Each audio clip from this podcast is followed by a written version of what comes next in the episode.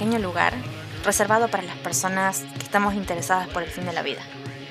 Un lugar en el que las personas como nosotros podemos reunirnos a hablar de muerte y encontrarla representada en lo que se nos ocurra.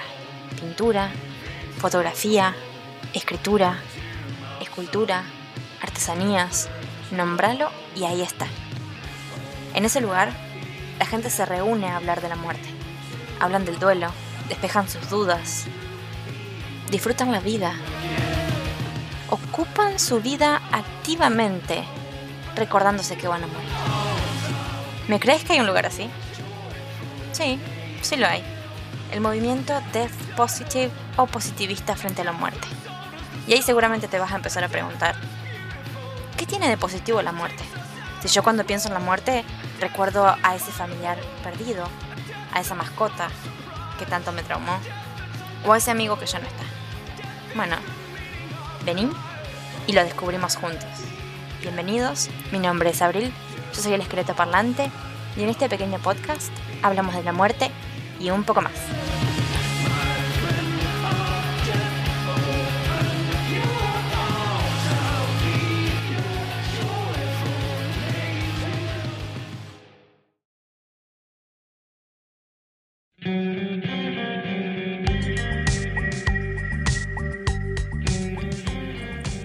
Caitlin Doughty es una directora funeraria norteamericana que acuñó el término Death Positive o positivismo frente a la muerte. No descubrió nada realmente, más bien le dio un nombre y a partir de ahí se reunió con un montón de personas que buscaban lo mismo.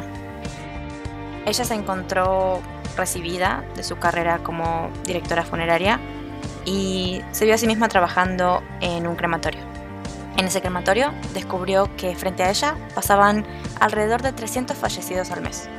Niños, adultos, bebés, incluso partes de personas que habían sido amputadas. Pero no veía una correlatividad entre lo que sucedía en el crematorio y lo que ella enfrentaba fuera de él. En la vida común, en la vida de a pie, ¿dónde estaban esas 300 personas? ¿Dónde estaba el impacto que 300 fallecidos al mes pueden hacerle a una sociedad? No estaban y no lo encontró. Porque nuestra sociedad no solamente está hecha para y por los vivos, sino que usualmente se busca la juventud eterna. A partir de ahí, empezó un canal de YouTube, Ask a Mortician o Pregúntale a un funerario. Empezó a trabajar en eso, hablar sobre la muerte hablar con información y datos fehacientes. De ahí escribió el libro, Hasta las cenizas en español o Smoke Gets in Your Eyes en inglés, donde cuenta todo esto que les acabo de decir, cómo es su viaje desde una persona que sale de una carrera totalmente ilusionada y se encuentra con una realidad que esconde lo que ella tanto aprecia.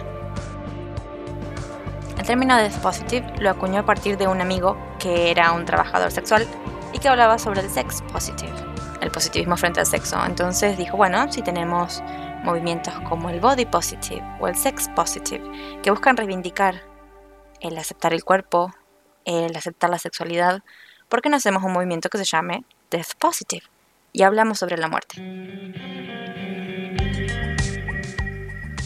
Junto con un montón de personas, organizó un blog llamado The Order of the Good Dead o La Orden de la Buena Muerte, en la que, si bien ella es la cara más visible, porque como digo, tiene un podcast, un canal de YouTube, tres libros escritos actualmente, charlas TED y un montón de cosas más, detrás también hay un montón de personas que enriquecen no solamente el contenido que Caitlyn hace, sino que hacen su contenido aparte. Fotógrafos, escritores, periodistas, artesanos que hacen joyería con los restos cinerarios de un fallecido, es decir, con las cenizas. Y todas estas personas hacen un trabajo invaluable frente a mis ojos. Fue a partir de descubrir a toda esta gente hablando sobre la muerte y buscando charlarla. No sé si tanto comprenderla o perderle el miedo, sino poner en palabras todo eso que de alguna forma se nos censura por la ignorancia o la incertidumbre fue lo que me trajo hasta acá, fue lo que hizo que empiece a hacer este contenido en español, porque si bien la gente que habla de muerte en español es un número real y hay gente que lo hace, somos pocos y necesitamos levantar la voz.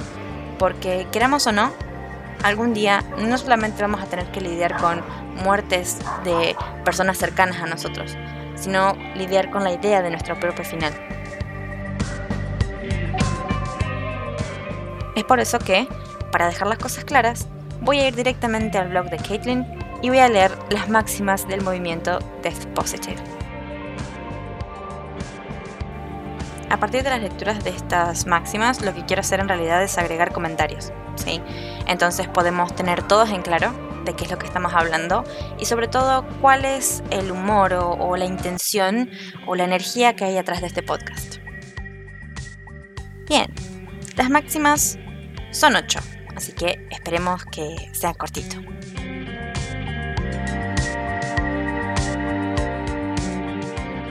Primer máxima. Creo que ocultar la muerte y morir a puerta cerrada hace más daño que bien a nuestra sociedad. Como dije anteriormente, la muerte está oculta. Se nos oculta, no se habla del fin de la vida, sino se busca una juventud eterna. Hay pocas sociedades, actualmente hay pocas culturas que nos hablan de la muerte. Los mexicanos tienen una cultura eh, muy rica en cuanto a los fallecidos, pero no todos tenemos la misma suerte. Yo en Argentina, y por mi experiencia personal, la muerte está oculta, no se habla, se la ve como un morbo o como algo que algún día se va a hablar cuando llegue y que una vez que sucede, desaparece. No solamente tenemos ese bozal social de alguna forma, si le queremos poner un nombre, sino que la gente muere a puertas cerradas. ¿A qué se le llama eso? La gran mayoría de las personas que mueren de mayoría de edad, por decirlo de alguna forma, que mueren de viejos, lo hacen en hospitales. Alejados de sus casas, alejados de sus familias, muchas veces perdiendo la noción de ser un ser humano y pasando a ser un mero paciente, en el cual solamente se toman decisiones sobre su salud y no se les pregunta a ellos qué quieren o qué consideran una vida enriquecida. Para entrar en más profundidad pueden leer, por ejemplo, el libro sobre la muerte y los moribundos de Elizabeth Kluger-Ross, que es excelente y que toca los temas de cómo hablar con gente que está en cuidados paliativos o que se encuentra en una situación que sabe que su vida pende de un hilo o que va a tener un fin cercano en base a una enfermedad. Dentro de este contexto se habla justamente de eso. Morir en hospitales, lejos de casa, muchas veces sin la capacidad de decidir sobre sí mismos, nos aleja de la muerte. Entonces el abuelo o el tío termina muriendo en un lugar lejano, ya no es más en su casa, y de ahí pasa como a este sistema, ¿no? Muere, va a la morgue o a la funeraria, se hace el funeral y se dispone. Todo bastante rápido porque no sabemos cómo reaccionar. No nos sentamos a pensar. Muy pocas veces y muy pocas personas tienen la oportunidad de decidir y poder morir tranquilos en sus casas cuando hablamos de muerte natural o de una muerte por una enfermedad. ¿no? no hablemos de grandes fatalidades porque obviamente en cuanto a eso el contexto es diferente. Pero tendríamos que tener la oportunidad de poder decidir. Y hay gente que lo está haciendo. Hay organizaciones de cuidados paliativos que ayudan al buen morir. Literal. Es decir, ayudan a que las personas que se encuentran al fin de la vida puedan despedirse de una forma correcta puedan dejar en palabras lo que sienten, puedan saber que están todas las cosas listas, por lo menos de este lado, y cuando llegue el momento podrán afrontar su muerte quizás mucho más tranquilos. Obviamente no siempre en paz totalmente, ni exentos de miedo, pero esa no es la idea. La idea es hacerlo de una forma en la que todos podemos formar parte y tomar una decisión activa que se acomode a nuestras necesidades y a nuestras creencias. No solamente la, muerte está censurada, por decirlo de alguna forma, y ocurre muchas veces en contextos alejados de nuestro hogar, sino que a su misma vez hay como un hermetismo. Pocas veces se dice lo que sucede en una funeraria, y no estoy hablando de los detalles morbosos y pervertidos de, uh, se mueven los muertos cuando están acostados, sino que no sabemos realmente lo que sucede, y en base a no saber lo que sucede, se crean esos bulos o esas fake news de que las personas que trabajan en funerarias son pervertidos o que tratan mal a los fallecidos o que no les importa, que roban cosas, que lastiman los cuerpos y que no toman en serio su trabajo porque ven a la muerte como algo alejado y ven al fallecido como un objeto. No es el caso. La falta de información lo que hace es que la gente crea que se sigue enterrando gente viva o que se puede haber una posibilidad de que se creme a una persona que estaba desmayada, cosa que no sucede. Pero justamente no hablamos de lo que sucede con los fallecidos y sus cuerpos. No sabemos qué nos va a pasar a nosotros luego de morir. Y ahí se originan los miedos y se originan esos chismes que lo único que hacen es seguir perpetuando el miedo y la ignorancia.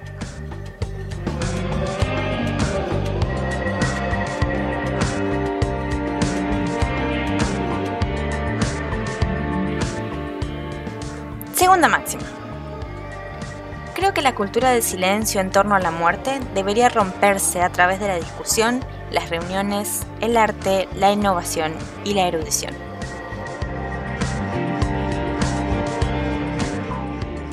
Creo que está más que claro.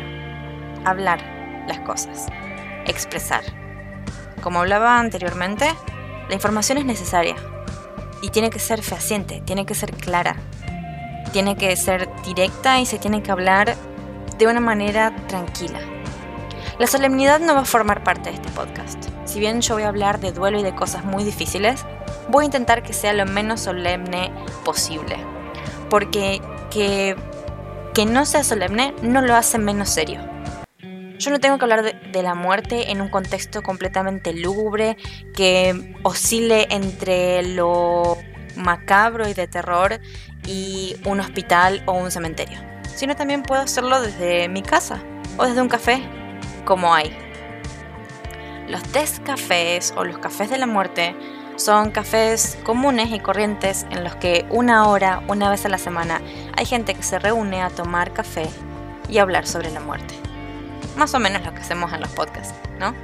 Sentarnos y hablar de nuestras dudas, de nuestros miedos, compartir nuestras experiencias, poner en palabras lo que sentimos, compartir nuestros duelos, si es que hay, y también compartir arte. Hay muchísimos artistas que ponen en su arte lo que ellos consideran sobre el fin de la vida. Y es enormemente rico y lo vemos a lo largo de la historia humana desde sus comienzos. La muerte ha formado parte de nosotros desde nuestro origen y nos trajo hasta acá, de alguna forma. Aprendemos de las viejas culturas a través de sus fallecidos y lo que dejaron en sus tumbas muchas veces. Entonces, si nos trae tanto aprendizaje, ¿por qué no intentar trabajarla? Por lo menos para que no sea una desconocida.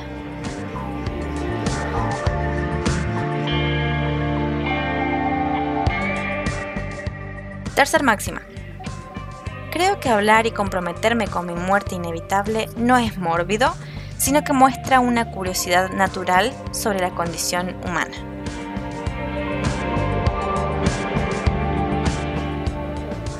Todos tenemos miedo a la muerte, porque no sabemos qué hay detrás de ella. Y ahí podemos adentrarnos al profundo océano de las creencias, la filosofía y la fe. Pero voy a tratar de esta vez no meter los pies en ese charco. Vamos a tratar de hablar de la parte física. Tengo curiosidad de qué va a pasar con mi cuerpo. Me gustaría poder tomar una decisión, por lo menos dejarlo en escrito. Quiero que me cremen, o quiero que me entierren, o me gustaría estar en un nicho, o quiero que me planten como un árbol. Porque a partir de esas incertidumbres y de esos deseos, podemos realmente aprender qué es lo que se puede hacer y qué no. Yo no soy morbosa por decir algún día me voy a morir. Es una realidad y no significa que quiera hacerlo ya. El hablar del fin de mi vida no me hace una suicida. En todo lo contrario, me hace disfrutar mi vida distinto porque sé que mis días de alguna forma están contados. Lo único que no tengo es la certeza de hasta cuándo. E involucrarme con las decisiones que puedo tomar en vida para cuando suceda mi muerte son muy importantes. Porque pongámonos en este papel. muchas veces nos encontramos con el discurso, ya vamos a hablar cuando suceda. Por ejemplo, mamá, ¿qué vamos a hacer con la abuela? Ay, ¿cómo vas a decir que tu abuela se va a morir? Cuando pase ya veremos. Y cuando querés hablar con la abuela, la abuela te dice, no sé, ya vamos a ver, cuando pase veremos, igual yo no voy a estar así que no me importa. Claro, ella no va a estar, pero todos nosotros sí. Y el duelo... Y el duelo es el peor momento para tomar decisiones. Uno no puede tomar decisiones sobre cómo vamos a disponer del cuerpo de la abuela si la abuela no nos dejó información de qué quería que pase. ¿La abuela qué religión practicaba? ¿Estaba bautizada? ¿Qué flores le hubieran gustado? ¿Y si le ponemos una frase en el nicho? ¿De qué color le hubiera gustado el mármol? ¿Qué vestido hubiese elegido? ¿Se hubiese vestido? ¿Y si quería que la cremen? ¿Y si no quería ninguna? ¿Y si yo esparcí las cenizas y en realidad no le gustaba la idea o a mí no me gusta la idea? ¿Cómo hago? El duelo es muy fuerte para tomar todas esas decisiones y sobre todo el duelo está muy en carne viva para ir a ese momento recién a la funeraria y preguntar cuáles son las opciones, qué es lo que se puede hacer, cuánto dinero tengo que desembolsar, porque hablemos a calzón quitado, estamos en una sociedad capitalista en lo que todo cuesta dinero y normalmente el negocio funerario es caro. Entonces se encuentra uno con personas que están rotas, tristes, que no pueden con su vida porque acaban de perder a alguien muy cercano, intentando acomodar papeles, burocracia, pidiéndole a alguien por favor que vaya y pregunte en la funeraria cómo se va a llevar a cabo el funeral, qué se puede llevar, qué no, y enfrentarse a la pregunta de cómo le gustaría disponer usted del cuerpo, con la respuesta de no sé, porque nunca me dijeron qué tenía que hacer. Entonces el interesarse, por lo menos por la parte terrenal, en lo básico, nos ahorra un montón de dolor, de incertidumbre y de malas decisiones tomadas en caliente al momento de una gran pérdida.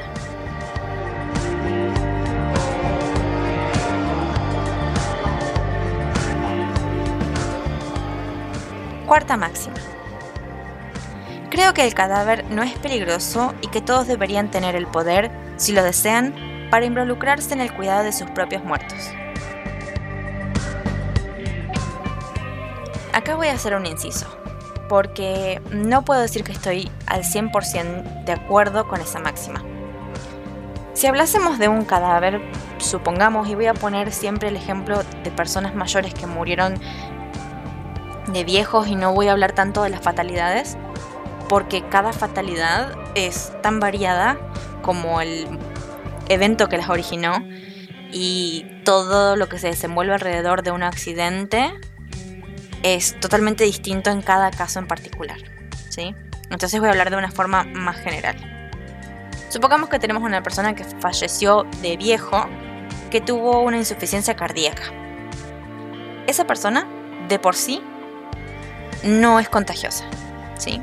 Al menos de que yo entre con ciertos fluidos como supongamos sus heces, no tendría que tener miedo. O sea, yo puedo peinar a mi abuelo y no tendría nada de malo. Ahora, hay muchas cosas que se conjugan. Hay ciertas enfermedades que sí son contagiosas, aún así la persona esté fallecida, es decir, que no esté expectorando ni, ni salivando ni sangrando. Pero hay otras que no. Ahora el tema es, ¿Cómo lo sé? ¿Cómo sé que una persona no es peligrosa de solo verla? No lo sé. Es por eso que tengo que tener una opinión médica. ¿sí? Yo no puedo asumir incluso que una persona que yo conozca sea 100% inocua de cosas que me puedan hacer mal o daño a otras personas. De nuevo, remarco, si no entro en contacto con cierto tipo de fluidos, la gran mayoría de los fallecidos no son contagiosos de ningún tipo de patología. Uno puede tocar sus manos, su rostro, su cabello, si es lo que normalmente se entra en contacto cuando está esa persona en el ataúd. No es nocivo ni es peligroso. Pero si fuese a hacer algo más complejo, como por ejemplo permitir que vistan a la abuela, nunca está de más consultar con alguien que tenga conocimientos médicos. A su vez, hay otra realidad aún más compleja cada funeraria tiene que responder a medidas de bioseguridad. Y es por eso que no se permite muchas veces que personas ajenas al personal tengan contacto con los fallecidos. Porque supongamos en una sala de tanatología en la que está tu abuelo, que vos sabes que no tiene nada, han pasado muchas personas y uno no sabe si de alguna extraña manera puede contagiarse de algo. Recordemos que los personales de las funerarias cumplen con normas de bioseguridad como uso de guantes, barbijo, botas, ropa específica y a su vez están vacunados contra muchas patologías que las personas de a pie no necesariamente necesitan. Entonces creo que sí, los fallecidos no son peligrosos. Uno tendría que tener el poder de entrar en contacto y decir si esta persona no es peligrosa, no tiene ninguna enfermedad contagiosa. Uno podría tener que tener la oportunidad de entrar en contacto y vestir, por ejemplo, o lavar el cuerpo de un ser querido. Pero hay un montón de cosas que hay que tomar en cuenta que van más allá de la lógica de, mm, supongamos, es mi pareja, hasta ayer estuve con él y ahora no puedo acercarme y tocarlo porque no me dejan entrar al hamburguesa. Lamentablemente a veces las leyes o las normas en las que se rigen las instituciones no consideran cada caso en particular y tienen que velar por un bien común. Así que antes de tomar contacto con algún fallecido, siempre hay que chequear con lo que se puede hacer, con lo que es realista según dónde estoy y sobre todo con alguien que tenga conocimiento sobre los fallecidos y hasta dónde se puede entrar en contacto con ellos sin ser una persona que esté habilitada para hacerlo.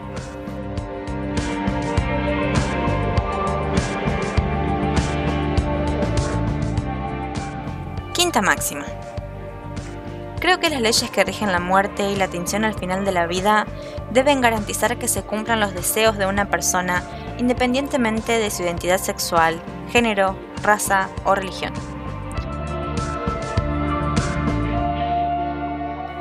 Creo que está muy claro.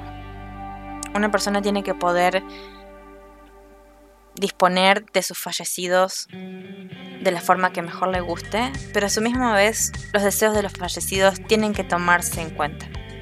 Se conocen casos de personas transgéneros que su familia ha decidido enterrarlos como el género de nacimiento o como el sexo reconocido al nacer. Es decir, si esa persona era un hombre trans, em, lo, lo sepultan como una mujer, lo visten como una mujer y le ponen el nombre que esa persona quizás decidió no tener. Entonces, esas cosas se tienen que tomar en cuenta. Y creo que cuando hablamos de raza, sexualidad, género y religión, eh, creo que está más que claro que el respetar los deseos de los fallecidos previos a su muerte y los deseos de la familia y lo que creen que es mejor, tendría que ser la mayor prioridad. Poco más puedo decir sobre esto en realidad, porque creo que es algo muy básico respetar a los demás. Así que pasemos al siguiente.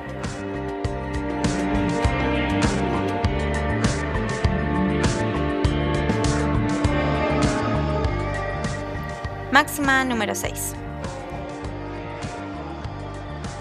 Creo que mi muerte debe manejarse de manera que no cause un gran daño al medio ambiente.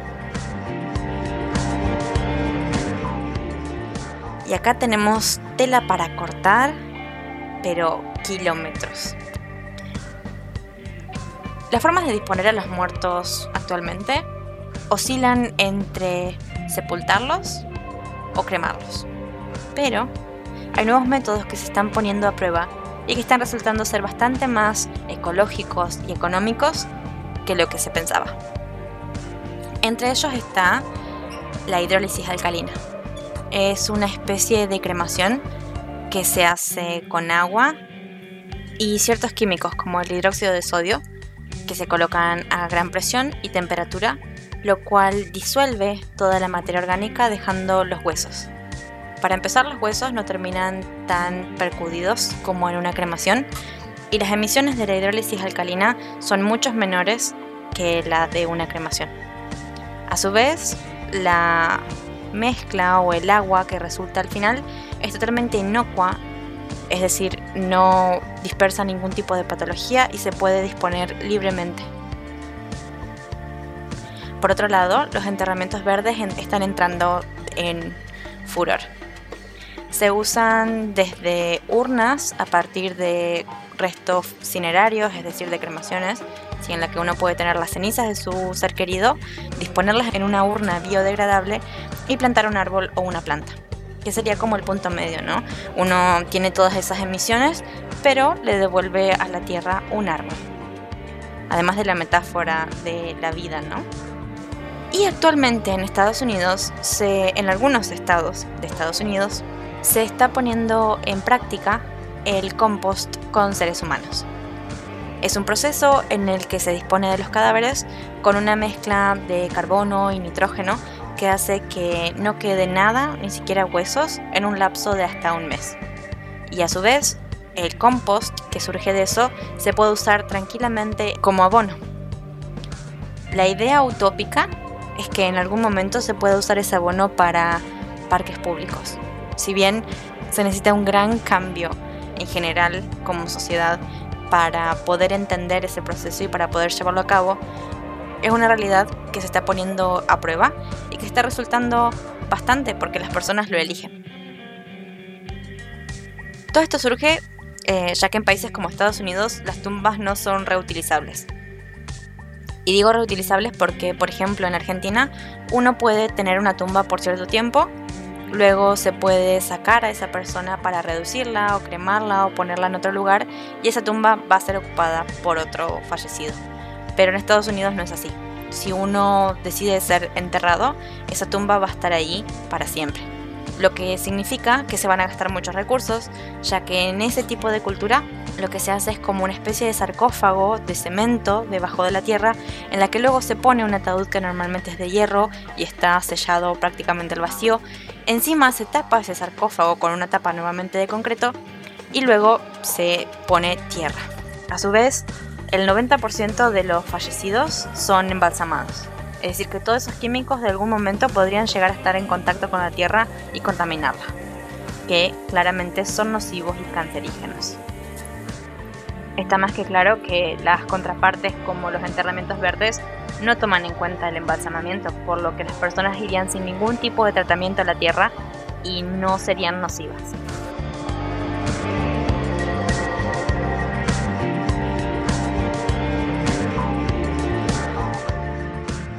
Máxima número 7. Creo que mi familia y amigos deberían conocer mis deseos al final de la vida y que debería tener la documentación necesaria para respaldar esos deseos. Eso es un caso muy particular que uno tendría que ver dentro de la legislación en el país en el que se encuentra y las posibilidades que uno tenga. Pero si uno tiene un deseo muy en particular, como estoy segura que quiero que me cremen, dejarlo de alguna forma establecido y si es posible firmado por algún tipo de escribano o alguien con un poder para que luego eso se tenga que tener en cuenta al momento de llevarlo a cabo y no se tomen decisiones precipitadas. A su misma vez, todos tendríamos que tener organizados nuestros documentos como partidas de nacimiento, em, documentos de identidad y otros papeles importantes en un lugar donde nuestros seres queridos sepan. Que al momento de suceder una fatalidad, sepan que la carpeta de documentos importantes se encuentra en el segundo cajón del armario, porque van a ser necesarios para toda la burocracia y nuevamente el momento del duelo no es el momento para estar revolviendo toda la casa para encontrar lo que se necesita.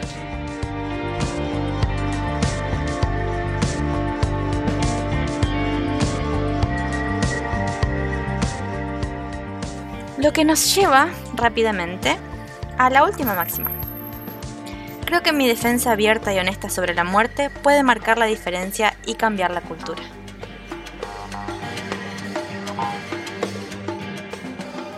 La verdad no tengo mucho más que explicar de eso. Es lo que estamos haciendo en este podcast, es lo que la gente que habla de muerte está haciendo, es lo que cada persona que escucha esto o lee a otras de las personas que crean contenido sobre la muerte están logrando.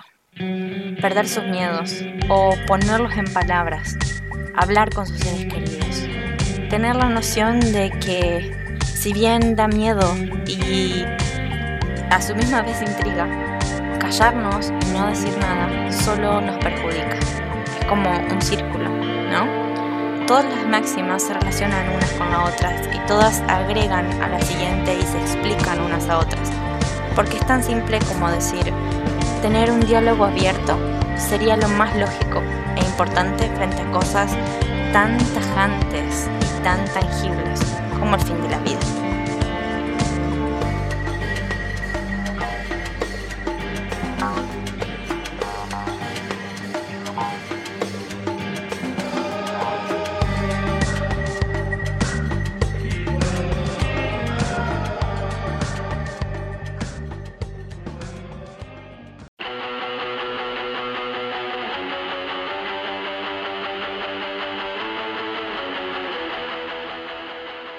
Ya llegando al fin de este podcast, me parece importante eh, leer un poquito del libro Smoke It in Your Eyes o Hasta las cenizas de Kathleen Doughty para cerrar.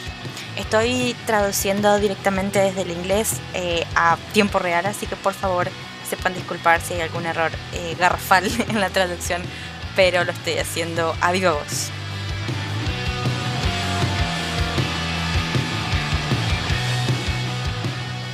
Mientras arreglaba un funeral en West Wind, la hija de una mujer fallecida me miró los ojos y me dijo, el planear esto fue tan difícil solo porque la muerte de mi mamá fue tan inesperada. Tenés que entender, solamente había estado en el hospicio por seis meses. La madre de esta mujer había estado en el hospicio, es decir, en cuidados paliativos, por seis meses. Esos son 180 días que tu madre activamente se estaba muriendo en su casa. Sabías que estaba enferma mucho antes de que fuese a cuidados paliativos. ¿Por qué no buscaste el tiempo para buscar los mejores servicios funerarios en el área, comparar precios, preguntarle a amigos y familia, saber qué es lo legal y lo más importante, hablar de tu madre sobre su muerte y sobre lo que ella quería que pase cuando muriera? Tu madre se estaba muriendo y sabías muy bien eso. Negarse a hablar de la muerte y luego decir que es inesperada no es una excusa aceptable.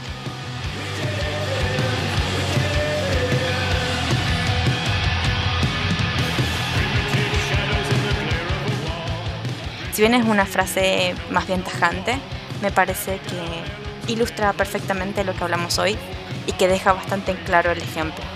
No esperemos hasta el momento final. Hablemos el diálogo antes. Espero que el episodio de hoy les haya sido útil, les haya gustado y sobre todo que los impulse a hablar un poco más de la muerte. Ya saben que mi nombre es Abril, me pueden encontrar en Instagram como el esqueleto lector o en mi blog o en Twitter también. Nos vemos en el próximo episodio y recuerden, la muerte siempre está ahí, así que no estaría mal de vez en cuando invitarla a bailar un ratito.